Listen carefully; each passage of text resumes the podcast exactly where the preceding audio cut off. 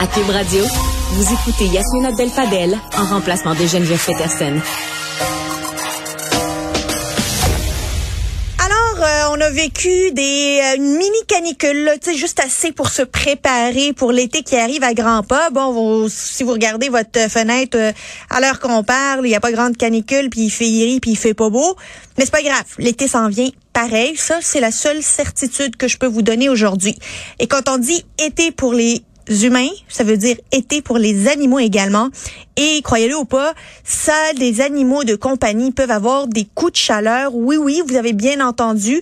C'est pas juste vous qui avez chaud sous le soleil. Pour nous en parler, on a avec nous Dr Evelyne Joubert, médecine vétérinaire et collaboratrice au magazine web Flair et compagnie. Bonjour, euh, Dr Joubert. Bonjour Yasmine. Alors, euh, on a eu toute une canicule euh, dans les derniers jours. Est-ce que euh, il y a des précautions là de base que chaque propriétaire, chaque maître d'un chien devrait mettre, euh, devrait euh, devrait prioriser pour que euh, le bien-être de son animal de compagnie soit assuré? Ben oui, certainement. Puis comme tu as dit un peu en introduction, nous les humains, on peut souffrir de la chaleur. Puis même, des fois il y a des grosses canicules, là, mettons surtout en Europe qu'on voit ça. Puis il y a des humains qui décèdent. Ben écoute, ça arrive aussi à nos animaux. hein. On est des mammifères, ils sont des mammifères. On doit aussi s'adapter à notre environnement. Donc, pour répondre à ta question, qu'est-ce qu'on peut faire pour prévenir? Ben, le- la première chose, je dirais, il faut être logique. Il ne faut pas aller courir euh, 20 km quand le soleil euh, est dans le ciel à midi. C'est pas le temps de faire du frisbee là, de faire un ultimate frisbee dans le parc d'à côté. Ben, c'est ça, c'est pas le moment de faire ça. Euh, maintenant, c'est comme dire, il y a des chiens qui doivent bouger. Oui, oui, tu mais on peut bouger le matin, tu avant qu'il fasse trop chaud. On peut bouger le soir, mais on va essayer de, prioriser les moments où il fait pas trop trop chaud pour faire des activités physiques plus intenses. Là, si notre chien a besoin de se dépenser comme tel. Puis, quand on parle, mettons, d'animaux euh, exotiques, comme tu les lapins, les cochons d'Inde, tout ça, des fois, on aime ça les mettre dehors, tu puis ils apprécient aussi être dehors. Mais même chose, tu on ne devrait pas les laisser dehors toute la journée quand c'est la grosse canicule.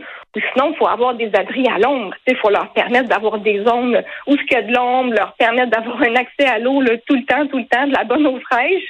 Puis même, on peut aussi, comme quand on a encore une fois un lapin, un cochon d'Inde ou une petite comme ça, on peut mettre euh, une bouteille d'eau congelée dans leur cage. On l'enrobe d'un linge à vaisselle ou d'une serviette. Puis là, ils peuvent se coller sur le Ça, c'est comme une bouillotte à l'envers. Exactement. le contraire, le contraire de la bouillotte. Donc ça, ça peut aider aussi pour abaisser là, leur température corporelle. Mais là, avant d'arriver au coup de chaleur, là, il y a différentes catégories de d'un malaise lié à la température. Euh, la le coup de chaleur, si je comprends bien, c'est le pire? Ben oui, c'est ça. T'sais, avant de se rendre là, là, comme tu dis, il y a d'autres catégories. Là. Il y a le stress thermique. Mettons, ça, c'est on a vraiment chaud, puis on se sent un peu faible et fatigué. Là. Bon, ça, c'est c'est quand même, faut faire attention, faut le reconnaître, faut se mettre au frais, faut arrêter de faire de l'exercice, mais on n'est pas rendu à un stade où c'est dangereux. Après ça, on peut avoir des crampes de chaleur. C'est comme des tremblements musculaires là, à cause que le corps est trop chaud. L'épuisement par la chaleur, là, c'est rendu, ça va un peu moins bien. Puis quand c'est rendu au coup de chaleur, là, pour vrai, c'est, c'est comme le stade ultime, tu sais. Puis, euh, ce que je peux, ce que je peux faire comme parallèle avec ça, c'est, c'est comme si le corps il se mettait à cuire, tu sais. C'est comme, comme si c'était un four. Les, ouais, il cuit de l'intérieur, les cellules se mettent à cuire. Fait que là, les tissus vont être comme brûlés, ils vont être dénaturés, les enzymes, ils sont, c'est, quand même, les enzymes, c'est sensible, là, à la chaleur. Donc, il y a trop de chaleur. Les enzymes font plus leur travail. Puis là, malheureusement, le, taux de mortalité est super élevé, là, entre 50 et 60 là, quand on est vraiment rendu au vrai coup de chaleur. Fait faut pas se rendre là, c'est sûr. Et là, comment on reconnaît un animal, par exemple un chien qui est en stress thermique versus un autre qui est en coup de chaleur? Quel, comment on différencie ces, euh, ces catégories? En fait, le stress thermique, notre chien va avoir euh, chaud, il va haleter. Hein. Les chiens, ils respirent beaucoup là, par la bouche pour évacuer leur surplus de chaleur. Fait qu'ils vont haleter là, beaucoup. Ils peuvent être euh, nonchalants un petit peu, tu sais, mais ils sont quand même euh, capables de, se déplacer de point A au point B, tu sais, puis de d'être quand même eux-mêmes. Ils vont être au ralenti, mais ils sont pas euh, quand on parle de coups de chaleur, ils peuvent être en convulsion, ils peuvent ne pas être capables de marcher, euh, avoir vraiment comme des, des, particularités au niveau de leur système nerveux, que ça va pas bien, c'est sûr qu'entre les deux, euh, il y a tout un monde de possibilités, mais vraiment, le coup de chaleur, ça va pas bien, notre animal est souvent moribond, là, il est couché sur le côté, quasiment en état de, coma. Qu'est-ce qu'on fait en période de canicule? Est-ce qu'on doit tendre finalement, avoir une euh, les, poils plus courts pour, pour nos chiens ou, ou doit-on les garder pour les protéger? J'ai l'impression d'avoir deux écoles de pensée. Ben oui, c'est tellement une bonne question. en fait, c'est mieux de garder le pelage long. C'est pour les chiens qui ont le pelage long comme tel.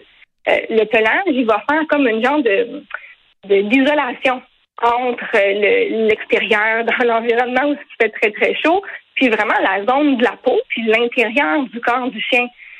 un chien qui a naturellement le pelage long va être beaucoup plus confortable avec son pelage long qu'avec son pelage court.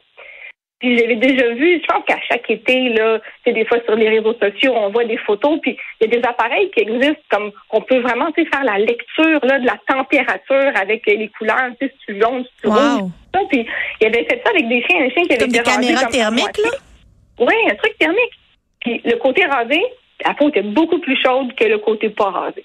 Fait que c'est vraiment idéal on rase pas nos chiens poils longs, à moins que il y ait des, des motons, il y a des, des, raisons médicales de raser, ou vraiment, s'il y a vraiment trop de feutrage, là, qu'on a des motons de poils, ça tire sur la peau, notre chien est inconfortable, ben non, on va le raser, c'est correct. Mais tu sais, si euh, le pelage est bien entretenu, il n'y a pas de maladie de peau qui justifie de le raser, on est mieux de pas toucher. Comment on adapte euh, la, la, la, nourriture finalement de chiens, les, les, habitudes d'alimentation des animaux à la chaleur? Doivent-ils manger moins? Doivent-ils être plus hydratés? Devrait-on Comment on peut s'assurer qu'ils soient correctement hydratés en, en, période de grande canicule? Puis il faut dire que c'est pas toutes les familles qui ont la chance d'avoir euh, l'air climatisé à la maison. Comment faire traverser la canicule à un chien? Ben, c'est une bonne question. Évidemment, euh, le plus important, c'est l'accès à l'eau. Donc, d'avoir de l'eau tout le temps, tout le temps, tout le temps, parce qu'on veut pas qu'il y ait une déshydratation là, qui s'installe. Puis, au niveau de la nourriture, ben, souvent, euh, en fait, si on bouge moins l'été parce qu'il fait trop chaud, là, on sort pas faire nos promenades ou on sort juste un petit peu le matin pour aller faire les besoins, tout ça, ben, souvent, on va réduire les portions de nourriture. Si notre chien, par exemple, est habitué à toujours marcher 10 euh, km deux fois par jour, puis là, oups, on réduit ça là, pendant 5-6 jours parce qu'il y a une canicule qui dure 5-6 jours, ben, on peut se permettre de réduire les portions sans problème. Euh, ce que j'aime beaucoup, par contre, c'est de faire des popsicles pour les pour les chiens. Oh, c'est faisable, ça. Ben oui, c'est On prend de la nourriture en conserve pour chiens. Donc, euh, si notre chien mange telle nourriture, ben, on prend cette nourriture en conserve-là, puis on, on peut mettre ça dans des bacs à, glace, des petits glaçons, puis on peut faire congeler ça, fait que ça leur fait comme des petits popsicles. Ça, ça peut aider aussi à, aider à, les rafraîchir. Il y a des jouets aussi qui existent, qui sont des jouets froids, qui peuvent aider également nos animaux. Euh, pour les chats, qui souvent boivent pas assez, euh, on conseille pas de mettre beaucoup de glaçons dans, dans l'eau parce que le chat aime ça quand l'eau est très très froide ou même de faire geler un gros un bol de plastique. Là, tu fais comme tu mets de l'eau puis tu le mets au congélateur pour que ça gèle. Puis là, le chat va lécher la glace. Puis comme ça, il va boire un petit peu plus d'eau que d'habitude. Fait que faut les amener à, à boire plus, surtout quand il fait chaud. Et la nuit, pas d'air climatisé, dans un 3,5 au 8e étage, d'une tour à condo, on fait quoi? Ben, on peut avoir euh, soit mettez des ventilateurs. Hein. Le ventilateur aide beaucoup à, à C'est comme nous autres, là, nous on va mettre des ventilateurs si on est dans cette situation-là. Fait que c'est bien pour le chien aussi. Puis là, il y a des, nouveaux, des nouveautés dans les animaleries ou sur le web. Maintenant, c'est des, des genres d'accessoires pour aller aider à garder notre animal plus frais. C'est comme des petits gilets, par exemple, qui sont frais. En fait, tu les mets comme euh, au frigo ou au congélateur. Là, tu les mets sur ton chien ça aide à apaiser, en fait, à baisser sa température corporelle, puis à ce qu'il y ait moins de malaise là, lié à la chaleur. ça, ça peut être aussi un truc super intéressant là, si on est dans la situation que tu décrivais. Docteur Joubert, je rappelle qu'un chien, on le laisse pas dans la voiture, on ferme la voiture et on va travailler ou on va faire ses courses. Comme ça, un enfant, on le prend avec nous et ou on le met mm-hmm. pas dans la voiture, euh, on le laisse pas tout seul euh, comme ça. Euh, J'espère que le 1er juillet arrive à grands pas que le monde se rende compte qu'un animal, c'est pour la vie, qu'un animal, on le laisse pas partir avec les boîtes en trop qu'on n'a pas voulu emmener avec nous dans la nouvelle maison. Et euh, j'espère que tous ces animaux vont pouvoir traverser cette période estivale, puis euh, qu'ils vont être heureux. C'est juste ça qu'on leur souhaite. certainement d'avoir une famille qui en prend soin, évidemment. Puis oui, comme tu dis, le 1er juillet, c'est toujours un peu de source de stress là, dans le monde vétérinaire, le monde des refuges. On a toujours un peu des, appréhensions, mais on souhaite évidemment que, que chaque animal euh, garde sa famille malgré les déménagements. Docteur Evelyne Joubert, médecine vétérinaire, euh, médecin vétérinaire et collaboratrice au magazine Flair et compagnie. Merci beaucoup. Ça m'a fait plaisir. Bye. Au revoir.